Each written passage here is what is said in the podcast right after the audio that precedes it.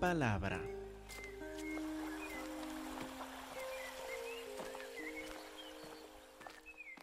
Primera de Juan 4:7.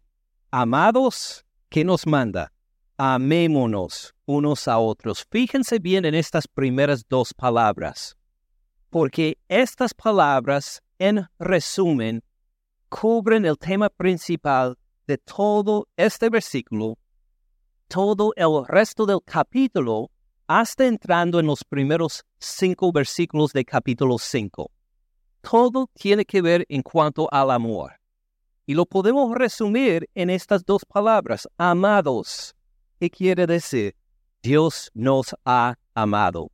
Dios nos ama, Dios nos sigue amando. Por eso podemos llamarnos amados, amados por Dios. Qué bendición nos ha dado de la salvación en Cristo Jesús. Por eso nos llama amados. Y luego, la palabra que sigue, porque somos eh, amados, ¿qué tenemos que hacer? Amarnos unos a otros. Vamos a poner en práctica este amor que hemos recibido de Dios. Así va a ser nuestra actitud, nuestros pensamientos, sobre todo nuestras acciones a los demás. Amémonos unos a otros. Si, si entendemos bien estas dos palabras, amados, amémonos, ya entendemos el tema principal de lo que vamos a ver en los próximos domingos. Dios nos ha amado y por eso vamos a amarnos unos a otros y vamos a seguir creciendo en este amor, perfeccionando este amor, madurándonos en el poder ministrar este amor a los demás mientras seguimos caminando con Cristo Jesús. Ustedes aman a los hermanos. Muy bien, gloria a Dios. Buena respuesta, muy segura esta vez. Esto me gusta bastante. Vamos, aunque amemos mucho a los demás, lo que esperamos en el resto de este capítulo y entrando en capítulo 5 es que todos nosotros maduremos aún más en este amor, que presentemos aún más amor a los hermanos, que los amemos con más profundidad y de forma más extensa por el poder del Espíritu Santo cada vez más. Amémonos unos a otros. ¿Por qué vamos a amar a los otros así? Nos cuenta el versículo, porque el amor es de Dios. El amor tiene su origen en Dios. El amor nace de Dios. Pero ¿qué tal del amor del mundo o del amor de nosotros, hablando del amor carnal? Ah, parece que hay diferentes clases de amor, ¿verdad? El amor es de Dios. Ahora, una persona puede decir a otro, te amo, pero esta persona si no conoce a Dios, está diciendo en realidad, está comunicando. Entonces va a hablar de cierta clase de amor, no el amor según el mundo, sino el amor según Dios. Y hay una diferencia, pues como dice ahí, amados, amémonos unos a otros porque el amor es de Dios. Vamos a compararlo rápidamente con otro versículo que vimos recientemente que habla del amor del mundo como el amor, entre comillas, que tiene el mundo, un amor falso, un amor que no es. Entonces, con un dedo en 1 de Juan 4, 7, vuelvan a 1 de Juan, capítulo 2 y versículo 16. En versículo 15 menciona este amor falso, no amen al mundo ni las cosas que están en el mundo. Si alguno ama al mundo, el amor del Padre no está en él. Fíjense que hay dos clases de amor Ahora en versículo 16 entra a describirlo en más detalle, porque todo lo que hay en el mundo, los deseos de la carne, los deseos de los ojos, la vanagloria de la vida, no proviene del Padre, sino del mundo. A esta clase de amor, un amor que está basado en los deseos de la carne. Y uno puede decir a otro, te amo, pero solamente porque me me satisfagas en los deseos de mi carne. Te amo porque me haces sentir bien. Eh, te amo porque eh, puedo cumplir mis deseos carnales en ti. Este amor no es de Dios. Ah, claro que Dios bendice nuestra sexualidad, esto sin duda, siempre dentro de los parámetros del matrimonio. De hecho, Dios nos dice, hasta hay a todo un libro escandaloso, en cierto sentido, en la Biblia, que es el cantar de los cantares. ¿Sabe? No predico de este, de este libro de la Biblia cuando hay menores de edades en la congregación, porque es tan sexual, tan llamativo, impresionante es este libro, que para los que no están casados, puede causarle, ah, puede hacer que sus pensamientos corran por caminos en donde no deben. Entonces, más apropiado para los adultos, en particular para los casados. Esto para decir que Dios tiene un gran plan, un plan maravilloso por nuestra sexualidad dentro del matrimonio. Dentro de estos parámetros, dice que va a ser de mucha bendición su sexualidad en el matrimonio. En cambio, el amor del mundo, el amor del mundo no le interesa esto. El amor del mundo nada más busca el cumplimiento de los deseos, el cumplimiento de las emociones. Si se siente bien física y emocionalmente con otra persona, entonces pues este es amor según el mundo. Noten bien que este no es el amor de Dios los deseos de la carne, también los deseos de los ojos. Hay una parte del amor del mundo que es tan atractivo a los ojos que deseas siempre más, que hace despertar la avaricia y que dice que amo un carro nuevo, amo las casas bonitas que se construyen, amo estas cosas artísticas, amo esta clase de ropa. Esto me hace sentir bien con la idea de siempre acumular más, sacar más, recoger más para uno mismo. Esto es el deseo de los ojos. Y pues noten que en qué está basado. En bendecir a otra persona, hmm, solo con tal que yo sea bendecido. Si puedo bendecir a otra persona, sí lo voy a hacer con tal que yo reciba algo también. Este amor, entre comillas, es un amor egocéntrico.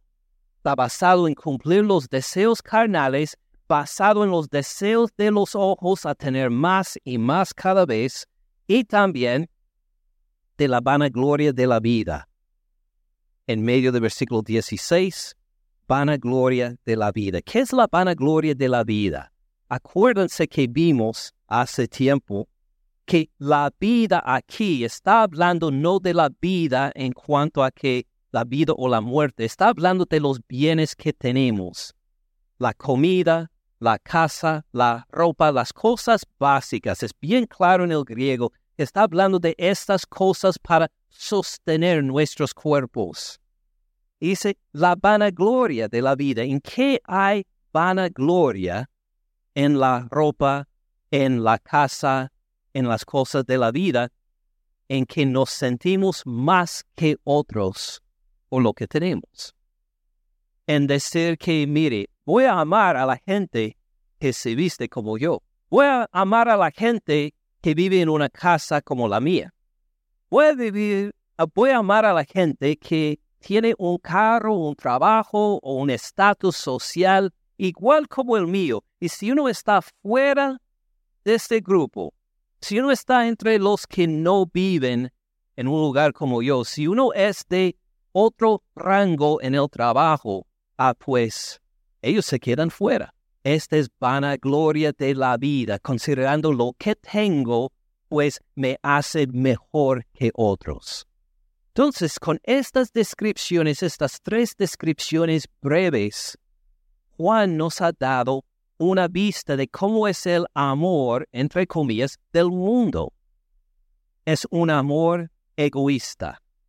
Es un amor que bendice a los otros con tal que me bendigan a mí.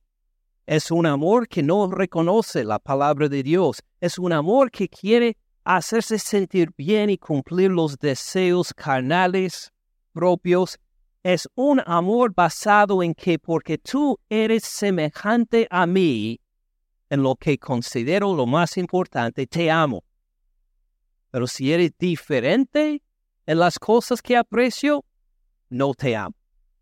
Así es el amor del mundo. ¿Cómo es el amor de Dios?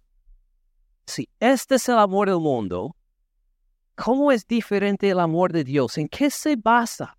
Vamos a ver algunos pasajes para eh, informarnos acerca del amor de Dios. Vamos primero a Mateo 5:43. ¿Cómo es el amor de Dios? Pues Jesús en el Sermón del Monte también empieza por compararlo con el amor del mundo. Mateo 5:43. Oyeron que fue, que fue dicho, amarás a tu prójimo. Esto reconocemos, ¿verdad?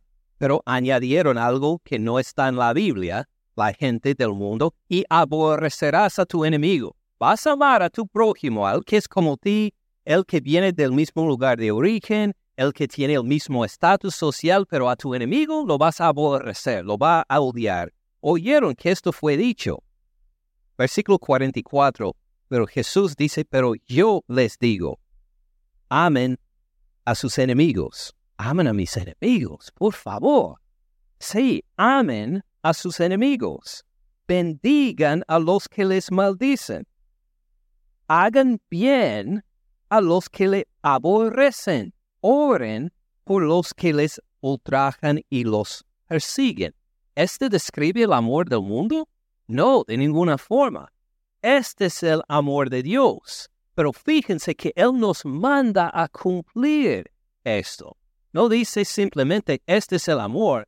Dice, así van a amar. Amen a sus enemigos. Bendigan a los que le maldicen. Si alguien le maldice, ¿cómo respondemos según la carne?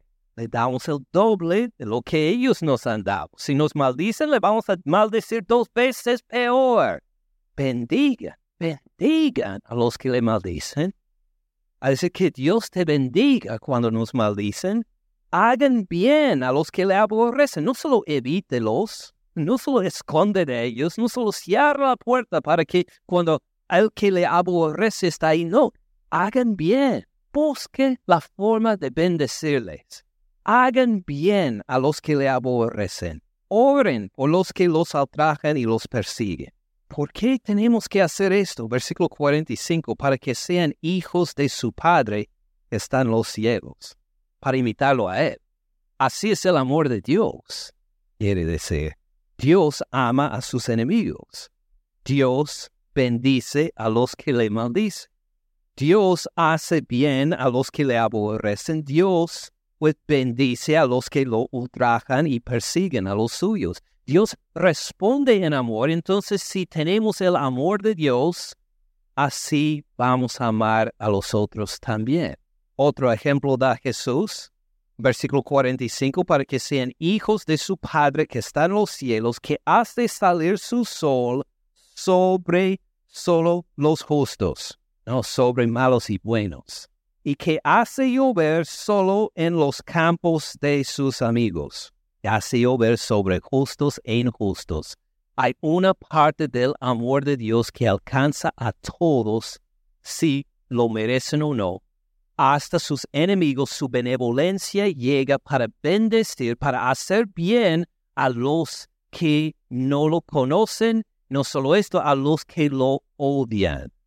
Impresionante es escuchar un ateo maldecir a Dios con la misma boca que Dios le dio. ¿Por qué no le hace caer un relámpago para acabar con él de una vez? Porque nuestro Dios es un Dios de amor, que le bendice y en su benignidad y su amor le llama para que se arrepienta así tiene que ser nuestro amor también. Versículo 46. Porque si aman a los que los aman, ¿qué recompensa tendrán? ¿No hace también lo mismo los publicanos? Es decir, hasta los mafiosos aman a otros mafiosos que los traten bien. Hay un amor entre los, los peores entre pandilleros, hay un amor entre pandilleros que son del mismo grupo. ¿Qué beneficio es si nosotros amamos a los que también son de nuestra parte, que son como nosotros? Versículo 47, si saludan a sus hermanos solamente, ¿qué hacen de más?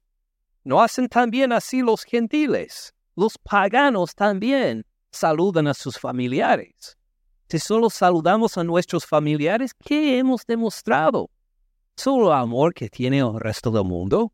Versículo 48. Jesús nos manda, sean pues ustedes perfectos, maduros, enteros, completos, como su Padre que está en los cielos es perfecto, maduro, completo, íntegro. Entonces vemos que el amor de Dios es muy distinto al amor del mundo, ¿verdad? Vamos a ver otra comparación también, mirando Romanos 5, de Mateo ahora Romanos, Romanos 5, 8. Mas Dios muestra su amor. Aquí tenemos otro ejemplo del amor de Dios. Su amor para con nosotros, para con nosotros los creyentes. Ah, vamos a ver cómo nos ama Dios. Dios muestra su amor para con nosotros en que siendo aún pecadores, nosotros, siendo aún pecadores, arrepentidos, no dice nada de nuestro arrepentimiento aquí. Este, que vamos a cambiar nuestra forma de vivir. No, no menciona nada de esto. En que siendo aún pecadores, quiere decir que nosotros todavía estamos en la condición de pecado, en rebelión a Dios, en transgresión. Dios muestra su amor. ¿Qué merecíamos nosotros como pecadores en rebelión bajo su ira? La condenación más que el castigo, la condenación merecíamos, pero Dios respondió en amor. ¿Qué hizo? Cristo murió por nosotros, en nuestro lugar, para que nosotros no, no fuéramos condenados, sino que para tener el perdón de pecados y nueva vida con el Dios a quien habíamos rechazado. Así es el amor de Dios, que llega al pecador con amor y con deseo de rescate, de salvación. Bien diferente es el amor de Dios que el amor del mundo, ¿verdad? Vamos a ver otro ejemplo en 1 Corintios 13, versículo 1. Aquí describe Pablo el amor que deben poner en práctica los corintios porque está describiendo el amor de Dios. No es un amor inventado, este es el amor tal como Dios tiene por nosotros y que nosotros también debemos poner en práctica para nuestros hermanos. 1 Corintios 13, versículo 1. Si yo hablara lenguas humanas y angélicas, ahora vamos a decir que tengo una retórica impresionante a tal punto que todos se quedan maravillados por mi forma de hablar. Vamos a decir que pueda cantar, que pueda cantar como un ángel. Entonces, ay, qué voz celestial. Vamos a decir que tengo tanto talento y dones. Ah, vamos a decir dones atléticos que cuando juego al básquetbol o al fútbol, que todos digan, pues es, es como eh, Lionel Messi y Ronaldo y Maradona en una persona. Imagínense impresionante el talento que tiene esto. Si tuviera todo esto y no tengo amor, vengo a ser como metal que resuena. En vez de hablar algo lindo e impresionante, suena como a todos tienen sus celulares apagados, ¿verdad? Suena como cuando suena un teléfono celular en medio de un sermón y que todos digan, ah, pues ¿por qué se le olvidó a este apagar su teléfono y que estaba concentrando y de repente llegó esta interrupción? Así es, si puedo hacer cosas atléticas, artísticas, retóricas, maravillosas, pero sin amor. Es como una interrupción, como algo que, que rechina, que le hace doler los oídos por el sonido, porque aunque por un lado suena bonito, por otro viene sin amor. Si yo hablara lenguas humanas y angélicas, no tengo amor, vengo a ser como metal que resuena, símbolo que retiñe. Versículo 2, si tuviera profecía. Ahora, profecía es el don espiritual que subraya el apóstol Pablo a los Corintios en capítulo 12 y en particular capítulo 14, para decir, vamos a decir que tiene el don espiritual de más anhelo, de más importancia, de más provecho para los hermanos, si tiene profecía y entiende todos los misterios, si puede llegar a cualquier misterio a decir, esta es la respuesta. Imagine esa inteligencia, toda ciencia, y si tiene toda fe, de tal manera que trasladar a los montes, que puede decir, miren esto, tengo tanta fe, Dios, por favor, quita la escuela que está al otro lado de esta calle, échalo en el mar y así pasaría. ¿Cuánta fe tienen? Impresionante. Si pudiera hacer esto, si tuviera todo fe de tal manera que trasladar a los montes y no tengo amor, nada soy. Delante de Dios es un cero. No significa nada. Versículo 3, si repartiera todos mis bienes para dar de comer a los pobres, si usted recogiera todo lo que tiene, todo su dinero, si pusiera de venta toda la ropa, todas las cosas, todos sus muebles, para contar el dinero, para comprar comida para los pobres, para repartir la comida a los pobres. Esto demuestra gran amor, ¿verdad? Fíjese cuánto sacrificio. Pero aquí dice que uno lo puede hacer sin amor. Puede simplemente estar cumpliendo algún deber espiritual de forma seca. Si repartiera todos mis bienes para dar de comer a los pobres, si entregara mi cuerpo para ser quemado, si llego a ser mártir, en algún país lejano en el Medio Oriente, si llego ahí para predicar el Evangelio y me matan y no tengo amor, de nada me sirve. Fue una pérdida de tiempo, un mal gasto de dinero, ah, pero ayudó a muchos pobres. Sin amor no significa nada. Es decir, podemos hasta desarrollar nuestros dones espirituales pero si lo hacemos sin amor, no significa nada. Tan importante es el amor, ¿verdad? Describe el amor entonces en versículo 4. El amor es sufrido. ¿Qué significa esto? Pues en el griego, si uno lo examina, es una acción que habla de sufrir a otros. El amor sufre, podemos decir. El amor sufre, pero no solo para sufrir en el sentido como que, ah, pues estoy sufriendo porque estoy en el, en el consultorio del médico y estoy sufriendo, estoy en mucho dolor. No es esta clase de sufrimiento.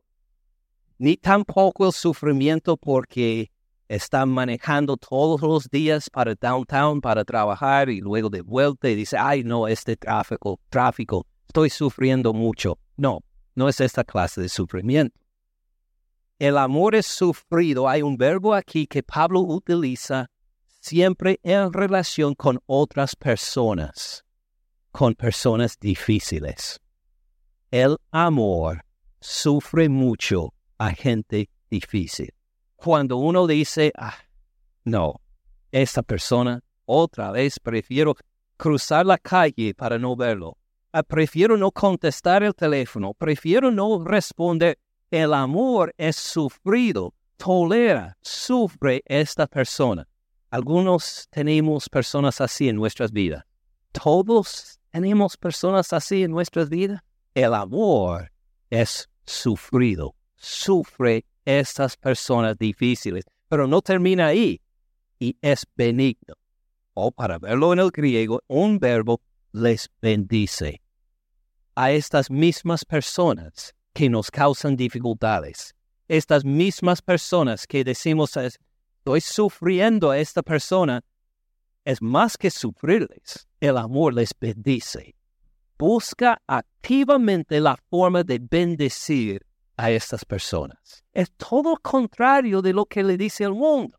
Todo contrario de lo que le dice la carne. La carne dice, escóndete, te busca otra vez. En cambio, el amor dice, voy a alcanzarle a esta persona antes que llegue a mí para bendecirle. Este es el amor de Dios. ¿Cómo éramos, según Romanos 5? ¿Cómo éramos nosotros cuando Cristo murió por nosotros, siendo aún pecadores? Seguimos, el amor es sufrido, es benigno, el amor no tiene envidia. Es decir, alguien, otra persona es elevado. Esta persona que nos molesta recibe una bendición. No decimos, ah, yo debo haber tenido esta bendición. ¿Por qué Dios no me da a mí esta clase de reconocimiento que recibió la otra persona? No tiene envidia el amor. Celebra el hecho de que la otra persona fue exaltada o recibida, o que recibió esta promoción en el trabajo. El amor dice, gloria a Dios por lo que ha hecho en tu vida. Y lo celebra. Este es el amor. ¿Tiene sentido? No escuché muchos amén, entonces me preocupaba de que, pues tal vez no entendía lo que estaba explicando. Pero si me dicen amén, sigo adelante. El amor es sufrido, es benigno, el amor no tiene envidia, el amor no es jactancioso. El amor no dice, mírame a mí. El amor prefiere dirigir la atención a las otras personas, que los otros sean bendecidos, que los otros reciban la honra. No se envanece, no se compara con los demás para decir, ay, yo soy mejor, yo soy más inteligente, yo soy más guapo, yo soy más esto, yo soy más el otro. El amor no se compara con los otros para salir adelante. En cambio, el amor como vemos al Señor Cristo Jesús en Filipenses 2, el amor se humilla para que nosotros sigamos adelante y tengamos vida eterna. Cristo Jesús tomó la semejanza de hombre, se humilló, se despojó a sí mismo para nuestro provecho espiritual.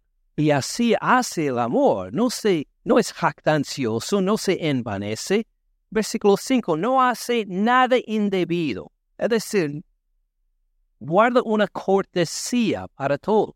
No hace nada que sería una ofensa a otra persona. No hace nada que sería em, un menosprecio. En cambio, trata a todos con cortesía, con humildad, con respeto, a quien sea la persona. No hace nada indebida, no busca lo suyo, no busca lo suyo. ¿Y qué significa en el griego? Significa no busca lo suyo. No dice, mire, esta es mi agenda y al cumplir mi agenda, entonces pongo atención a la tuya, a la tuya. En cambio, el amor dice, tu agenda es la prioridad. Lo que te va a servir, esto es lo que voy a hacer primero. Eventualmente, sí, se va a cumplir mi agenda. Dios mediante, pero esto no importa en realidad porque no busca lo suyo, el amor. No se irrita. El amor no se irrita. Otra vez lo mismo. Ah, la cantaleta de siempre. Ah, no, el amor no reacciona así. El amor no se irrita. En cambio tiene paciencia. Dice 70 veces 7. 70 veces 7 voy a perdonar. No guarda rencor. El amor no dice, mire, voy a sacar la lista de todas las ofensas que hizo tal persona contra mí. y toda la lista. Mire, por eso no voy a amar a tal persona. No, el amor no guarda rencor. No, no continúa a guardar todas esas ofensas viejas para volver a tocarlos en la mente, en cambio, resuelve las dificultades. Llega a buscar bíblicamente la resolución, es rápido para perdonar y restaurar y edificar. Versículo 6. No se goza de la injusticia. Cuando algo malo pasa a otra persona, no dice, ¿ves? Le dije, ¿Cuántas veces intenté decirle, pero no quería escucharme? Este es gozar de la injusticia cuando algo malo pasa a la otra persona. Esto es celebrar la obra de Satanás, de la destrucción en la vida de otra persona. En cambio, se goza de la verdad. Dios hizo esto en tu vida, la gloria sea Él. Estoy tan entusiasmado a ver cómo Dios está obrando en tu vida. Esta es una expresión de amor celebra el hecho de que Dios está obrando en la otra persona. Versículo 7. Algunas cosas sufre, todo, todo lo sufre, todo sufre, todo lo cree, cree lo mejor de la otra persona. No llegue con la actitud, ah, la persona dijo esto, pero yo sé lo que estaba pasando. Yo le tengo mucha experiencia con él o con ella. Aunque dijo esto, sé que estaba pensando el otro. No, el amor no piensa así. O lo cree. Piensa lo mejor hasta que hay evidencia de que pues ha hecho algo, algo indebido. Todo lo cree, todo lo espera no se desespera de las personas. No dice, esto fue la última vez. El amor todo lo espera, todo lo soporta. Versículo 8, el amor nunca deja de ser. El amor continúa. Uno no puede decir a otro, me desenamoré de ti. Oh, del amor del mundo, sí. Pero el amor de Dios, imposible imposible. Bastante diferente es el amor de Dios que el amor del mundo, ¿verdad? El amor del mundo egocéntrico es. El amor del mundo busca cumplir sus propios deseos primero. El amor del mundo ah, prefiere relacionarse solo con gente como uno mismo. En cambio, el amor de Dios tiene una seguridad en Dios para bendecir a otros sin importar el sacrificio que uno mismo tiene que hacer, aunque sea perjudicado uno mismo. Dice, de todas formas, por el amor que Dios me ha dado a mí, voy a bendecir y bendecir y bendecir a los demás, aunque no lo merecen cuando éramos aún pecadores, Cristo murió por nosotros. Ama y ama y ama y no para de amar. Ahora podemos volver a 1 de Juan 4, versículo 7, para ver acerca de este amor. 1 de Juan 4, versículo 7, en cuanto a este amor en nosotros, de Dios y de nosotros. Por eso, primero de Juan 4, 7. Amados, ¿por qué nos llama amados? Porque así nos ha amado Dios. Como acabo de describir del amor de Dios, así nos ha amado, así ama Dios a nosotros, así seguirá amando Dios a nosotros. La gloria sea Él. Son buenas noticias estas. Amén, estoy completamente de acuerdo amados. Así nos ha amado Dios. Amados, amémonos. Vamos a demostrar la misma clase de amor de Dios a los otros. Amémonos unos a otros. Porque el amor es de Dios. ¿Quién nos da la capacidad de amar así? Dios. Es un amor sobrenatural. Es un amor que no alcanza este mundo es un amor solo que puede ser solo alcanzado por Dios por medio de nosotros. El amor es de Dios. Todo aquel que ama, todo aquel que ama a su hermano en Cristo Jesús de esta forma, todo aquel que ama es nacido de Dios. ¿Se acuerdan de esta descripción? Nacido de Dios, que tenemos nueva vida en Él, que hemos nacido de nuevo, que tenemos la, Dios nos ha dado una genética de nueva vida, de vida eterna y de amor. Todo aquel que ama es nacido de Dios y conoce a Dios. Podemos decir tal vez, ojalá que algunos entre nosotros llegue a demostrar esa clase de amor. No, ¿qué dice? Mire, eh, mire qué dice versículo 8. El que no ama, el que no ama de esta forma el que solo ama según el mundo de forma egocéntrica. El que no ama no ha conocido a Dios. No ha conocido a Dios. Si uno no ama, no es que empezó, conoció a Dios en un tiempo, pero luego se apartó. No ha conocido a Dios.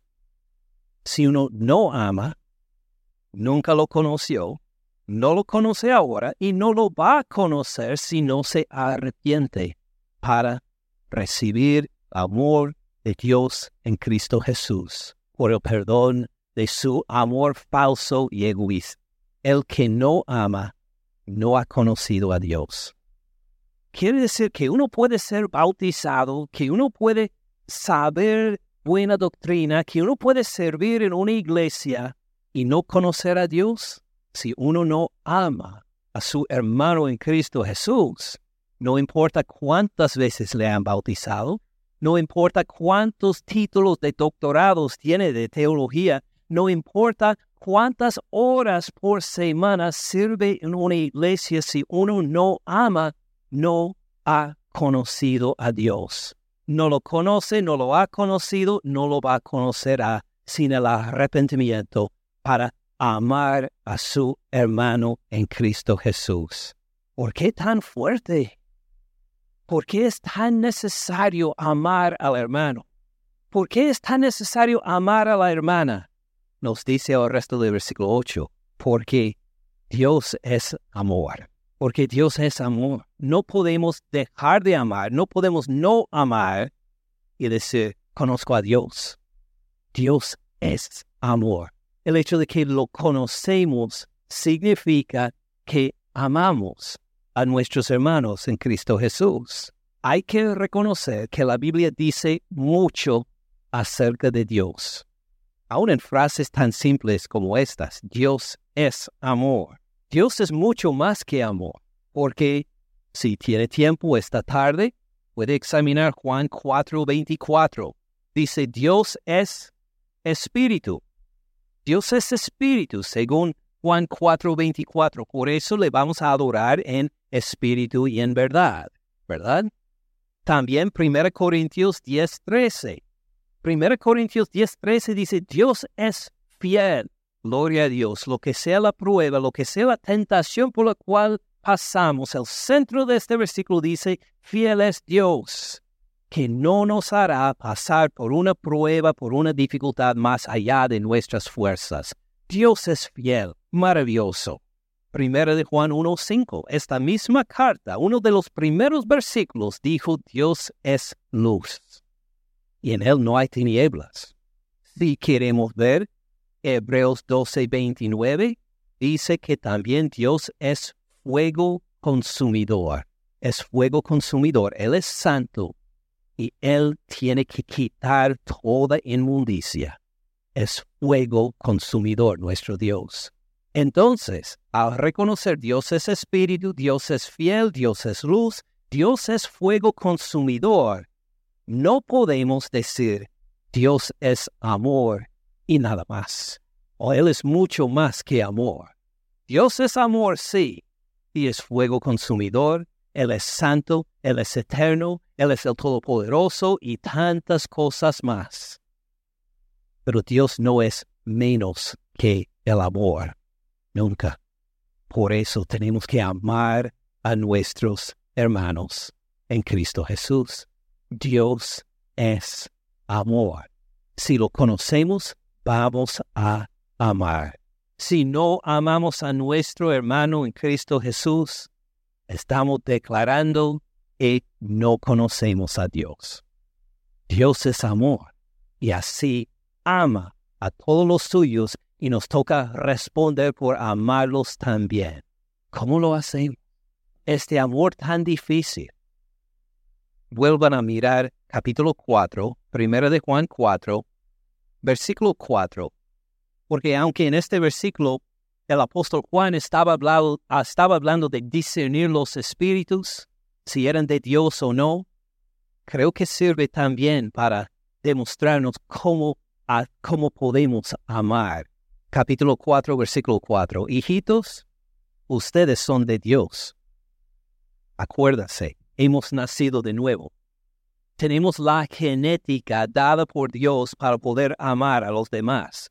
Ustedes son de Dios. los han vencido. Hemos vencido a quienes? A los falsos profetas, a los profetas de, a los espíritus del anticristo y de los falsos profetas. Los hemos vencido, ¿verdad? hemos vencido la carne, Pues en cierto sentido sí. ¿Hemos vencido al mundo? Pues sí. ¿Hemos vencido las fuerzas del, las fuerzas del enemigo? Pues sí, en Cristo Jesús, sí. Hemos vencido las fuerzas de nosotros mismos que no quieren amar al hermano. Ya los hemos vencido. Este es el amor de Dios.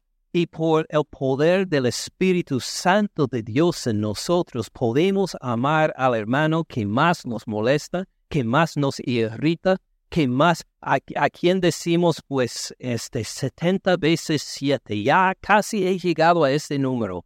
A los hermanos que nos molestan, que nos irritan, por quienes decimos prefiero no tener ningún contacto, ojalá que este hermano fuera a otra iglesia, todas estas cosas pueden ser vencidos, tienen que ser vencidos por el que está en nosotros, por el Espíritu Santo, para seguir amando a los hermanos con toda nuestra fuerza, empoderados por el Espíritu, aunque no lo merecen, seguimos amándoles de todo corazón a este amor de Dios que nunca jamás deja de ser. Tiene sentido Amados, amémonos unos a otros, porque el amor es de Dios. Todo aquel que ama es nacido de Dios, conoce a Dios. El que no ama, no ha conocido a Dios, porque Dios es amor. Oremos. Padre Celestial, gracias por tu amor.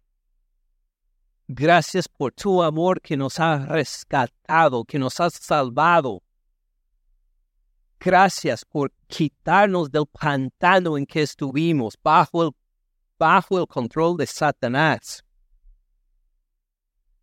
Gracias por quitarnos de la mentalidad de toda la vida del mundo para poder reposar en la vida eterna en tu Hijo Jesús, el que murió por amor a nosotros, para salvarnos. Padre Celestial, gracias por tu Espíritu Santo, el por quien amamos a los hermanos, a pesar de sus pecados, a pesar de sus ofensas, a través de sus pecados, a través de sus ofensas, llegar a la restauración y la unidad y el verdadero amor tuyo, como el que tú tienes por nosotros. Llénanos con tu espíritu, para que el resto del día hoy, toda esta semana, por cada día de nuestras vidas, que amemos los unos a los otros. Gracias por escuchar al pastor Ken en este mensaje. Para más recursos, visite caminandoensupalabra.org.